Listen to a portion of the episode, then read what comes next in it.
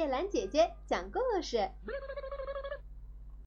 骄傲的乌鸦。一只口渴的乌鸦找到半瓶水，瓶口太小了。乌鸦想到一个办法，它衔来一些小石子，把石子一颗一颗的放进瓶子里，瓶里的水渐渐升高，乌鸦便喝到水了。经过这件事以后，乌鸦认为。在鸟类和动物当中，要算自己是最聪明的。它不但越来越骄傲，而且还常常欺负一些弱小的动物。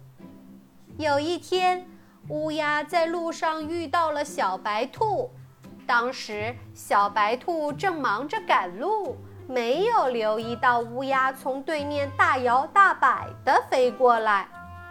乌鸦看到小白兔没跟自己打招呼，很是生气。好小子，你竟敢不跟我打招呼！乌鸦猛拍着翅膀恐吓道：“我要用小石子填满河里的水，叫河水涨起来，淹掉你的家，淹掉所有兔子的家。”小白兔一听，吓坏了，它连忙跑回去。告诉兔妈妈，兔妈妈也懵了。不久，河水快要上涨的消息传了开去，附近的动物都害怕了起来。乌鸦看到自己的一句话，便把各种动物吓得团团转，高兴地站在枝头上乱叫乱喊。乌鸦叫了半天，口渴了。